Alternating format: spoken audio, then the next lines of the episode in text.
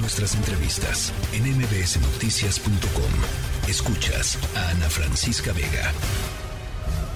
Acudimos a usted, presidente Xi Jinping, no para pedirle apoyo ante estos groseros amagos, sino para solicitarle que por razones humanitarias nos ayude a controlar los envíos de fentanilo que puedan remitirse de China a nuestro país, por ejemplo. No existe el tráfico ilegal de fentanilo entre China y México. Los dos países tenemos un canal fluido de cooperación antinarcóticos y las autoridades competentes de los dos países mantienen una buena comunicación. China no ha sido notificada por México sobre la incautación de precursores de fentanilo en China. El gobierno chino adopta una postura firme en la lucha contra las drogas. Bueno, pues eh, ya se los platicábamos eh, eh, al inicio del programa, después de que el presidente López Obrador envió esta carta al presidente de China, Xi Jinping, para tratar de eh, pues enfrentar el tema del fentanilo que está siendo un tema pues de creciente eh, presión por parte de los Estados Unidos hacia México. El Ministerio de Asuntos Exteriores chino en voz de su portavoz aseguró justamente esto que escuchábamos que no hay un tráfico ilegal de fentanilo entre China y México, pero no solo eso, sino además que el gobierno mexicano jamás le ha notificado al gobierno chino sobre aseguramientos o intercepciones de cargamentos de precursores de fentanilo provenientes de eh, China. Eh, y el ex embajador de México en China, Jorge Guajardo, tiene otros datos. Jorge, me da mucho gusto platicar contigo. Hola, Ana Francisca, ¿cómo estás? Buenas tardes. Muy buenas tardes. A ver, pues tú lo has estado diciendo reiteradamente en redes sociales desde que salió, no nada más la carta, sino eh, las posibilidades, digamos, de respuestas eh, por parte del gobierno chino. Por supuesto que ha habido eh, acercamientos del gobierno mexicano sobre este tema y ya desde hace muchos años. Sí, mira, yo fui embajador de México en China de 2007 a 2013 Llegué en junio de 2007. Recuerdo que en una reunión en mayo de 2007, a un mes de irme a China, la primera reunión que me solicitaron de la Cancillería que tuviera yo con una autoridad mexicana, no dentro de la Cancillería, era con la Procuraduría General de la República y era para informarme del reclamo de México en términos del envío de precursores chinos a México y pedir que como embajador fuera a solicitar la ayuda del gobierno chino para detener estos precursores. Esto estamos hablando del 2007. Fue lo primero que hice yo llegando a Beijing como embajador, solicitar una reunión en el Ministerio de Seguridad Pública a pedirle su cooperación en este tema. Eh, comentaba yo en redes anecdóticamente que me acuerdo que los mismos eh, traductores a través de los cuales eh, me comunicaba yo con ellos no sabían cómo traducir la palabra precursor químico, no sabían de qué estaba hablando. no obstante, se logró eh, transmitir el mensaje. Se mantuvo ese mensaje a través del sexenio, eh, diría que sin mucho eco de, la parte china, y llegó a tal punto que el presidente Calderón instruyó a todos los secretarios de Estado que, que viajaran a China, eh, independientemente de la cartera que ellos manejaran dentro del gobierno que atendieran con sus contrapartes, que, que destacaran con sus contrapartes. La preocupación mexicana para que China nos ayudara a detener el envío de precursores químicos. Insisto, nunca nunca hubo eco por parte del gobierno chino y finalmente en, la reunión bilateral que tuvo el presidente Calderón con el secretario general eh, Hu Jintao del Partido Comunista Chino, que, al quien también ostenta el título de presidente, en la reunión del G20 en Cabo, eh, me acuerdo que fue un tema que también abordó el presidente Calderón directamente con Hu Jintao. Entonces, sí es un tema que siempre se les haya mencionado a los chinos. Creo que están tratando de pasarse de vivos usando semántica, diciendo no exportamos fentanilo. Y pues sí, efectivamente, no exportan fentanilo. Lo que exportan es el precursor químico Por supuesto que usan los narcolaboratorios para convertirlo en fentanilo. Por supuesto.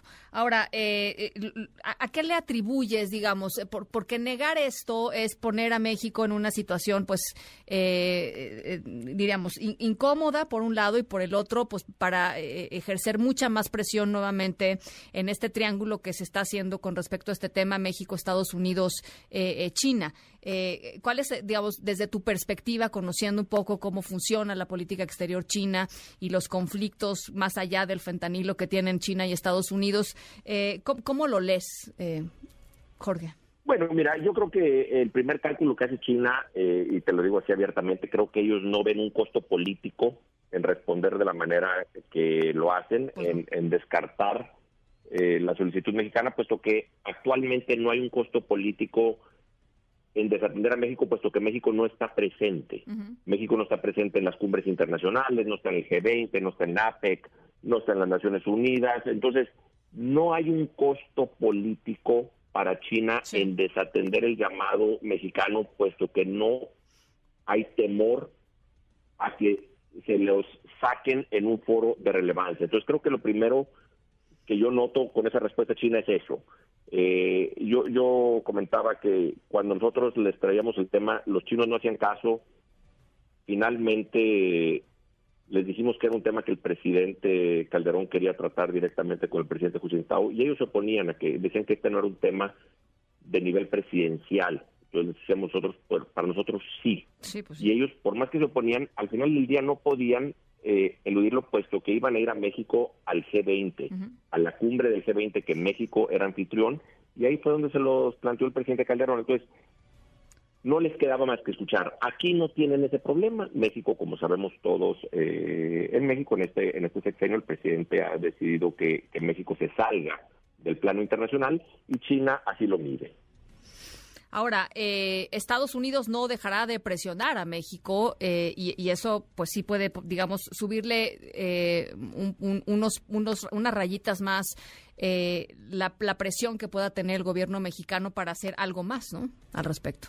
Sí, yo, yo creo que sin duda en Estados Unidos esto ya se está convirtiendo en una crisis y creo que la desatención que le ha dado el presidente López Obrador al tema es algo que ya está trayendo al debate público, cada día lo vemos más, de que están hablando inclusive de usar sus eh, Fuerzas Armadas para intervenir en México. No, no que yo esté diciendo que esto vaya a suceder, pero ya es un tema, antes no lo era. Sí, claro. Entonces, claramente hay algo que tiene que hacer México.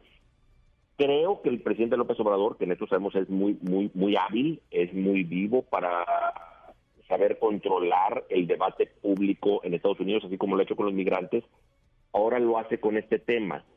Si hay algo que te gana simpatías en estos momentos en Estados Unidos es ser anti-China. Eh, Estados Unidos está midiendo a todos los países del mundo en, bajo la simple coyuntura de son a favor o en contra de China. Creo que al escribir esta carta, el presidente López Obrador, bien que mal, se pone en la posición, digamos, no pro-China, cuando menos más del lado de Estados Unidos y esto le compra tiempo, va a ser bien recibido en Estados Unidos, creo que van a apreciar que cuando menos le escribió de una manera pública y exhibió a los chinos y eso vale mucho y cuenta mucho ah, en estos momentos en Estados Unidos. Es muy interesante eso que estás diciendo. Y rápidamente regresándome a la respuesta china, Jorge, hay quienes en redes sociales y hay quienes, digamos, opiniones en, eh, publicadas en, distintos medios de comunicación dicen el hecho de que haya respondido la portavoz del Ministerio de Relaciones Exteriores China, eh, China es un es un mensaje en sí mismo, o sea, es, es, es como tú dices un poco eh, minimizar el tema, ponerlo en un departamento y decirle a la vocera te toca? No, no lo leo yo así. Primero porque el, el, secretario general Xi Jinping no, no, no tiene mañaneras. Él no, no hace mañaneras, entonces era difícil que él le respondiera. Él no da ruedas de prensa. Eh, hoy recibió al presidente Macron y dijeron literalmente que iban a tener una rueda de prensa con características comunistas. Le hace, no se aceptan respuestas, eh, preguntas. Entonces, él no, él no va a responder a esto. Lo responde la portavoz eh, de la Cancillería China, que es la que responde a todos estos temas. No lo veo yo como que lo hayan bajado de temas, más bien lo bajaron de importancia. Al decir, no es cierto, no ni siquiera destacar una preocupación o unas ganas de colaborar o de atender el tema, simplemente lo descartaron, dijeron no, no existe el problema que nos plantea el presidente López Obrador. Y bueno, pues ahí sí nos quedamos hablándole al viento. ¿La Cancillería mexicana tendría que responder a esto o ya no? yo creo que tendrían que darle las pruebas y de los precursores que sí están llegando de China. Y de nuevo, creo que se están zafando los chinos con semánticas, pues diciendo no estamos exportando fentanilo, tienen razón, no lo están exportando, lo que sí están exportando son precursores. Y siempre han dicho que estos no son ilegales en China y por ende es un problema para las aduanas mexicanas. Cosa que es cierta, Jorge. Cosa que es cierta, ¿no? Sí es cierto, sí es cierto, eh, pero bueno, se supone que México y China somos socios estratégicos. es un término que los chinos usan para determinar el nivel de cooperación que tienen con los países y a México le han dado el nivel más alto que es el de socio estratégico. Pues yo creo que socios estratégicos se deberían de apoyar mutuamente, sobre todo en, en un problema como este de los precursores, y creo que si hubiera tantita voluntad política del gobierno chino, pudieran detener este envío. Creo que el reclamo mexicano es el correcto, creo que la solicitud es la correcta. Obviamente los modos son los totalmente incorrectos, es hacer una carta pública y decir todas las disparates que dice. Obviamente ya conocemos que, que, cómo, cómo le gusta al presidente López Obrador hacerlo. Pero sin embargo el reclamo es justo.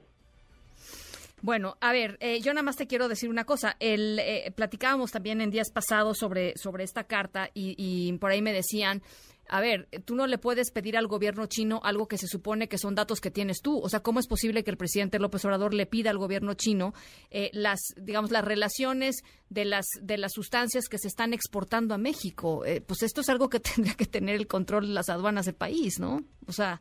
Sí, sí, sí, eh, técnicamente sí, pero es un poco similar a lo que nos dice Estados Unidos con las armas. Bueno, es que no son ilegales en Estados Unidos, controlen la entrada en México pero eso no quiere decir que nosotros no le podemos decir a Estados Unidos, oigan, ayúdenos a detener esto. No lo han hecho, como China no lo ha hecho. Y creo que es algo que México le puede decir a Estados Unidos.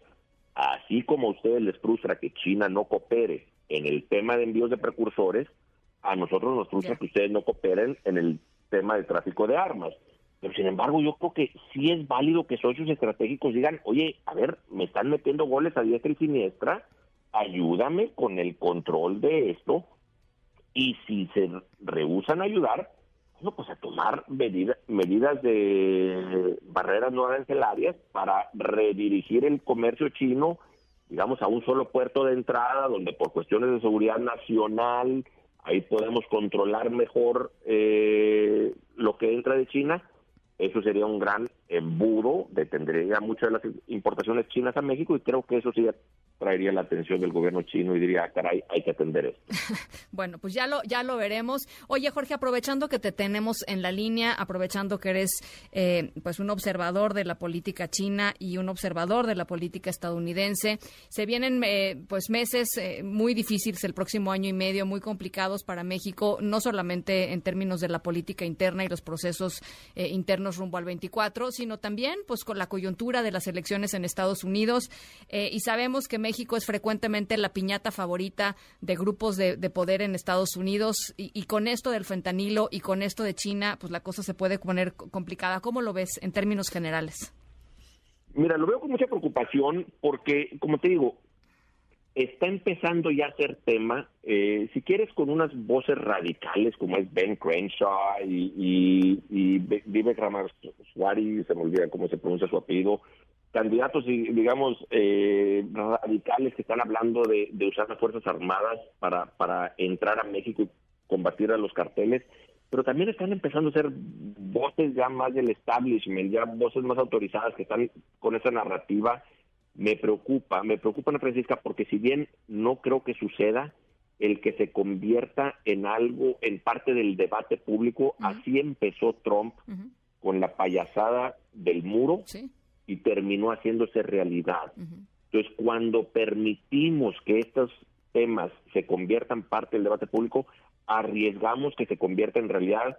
Creo que el presidente López Obrador está jugando mucho con el tema, le divierte, en la mañanera anda ahí en el chacoteo diciendo que si Ted Cruz, que si Marco Rubio, ya anda Lindsey Graham, y, muy divertido él debatiendo y chacoteando con, con los legisladores americanos pero en lo que él se divierte, eso se está convirtiendo en narrativa aquí en noticieros y en programas más serios cada vez y nos afecta, nos afecta por cómo nos ven como país, nos afecta en temas de inversiones, nos afecta en como seriedad, como soberanía y con el peligro de que sí, este Estados Unidos que es un país guerrero, pues no vaya a cometer el error de creer que es la manera, la única manera que tienen para eh, detener el tráfico de fentanilo. Entonces, veo con mucha preocupación esa manera de jugar del presidente López Obrador con este tema.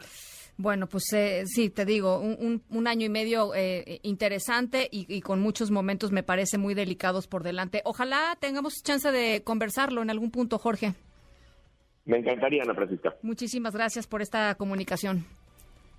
Hasta luego, Gracias. La tercera de MBS Noticias.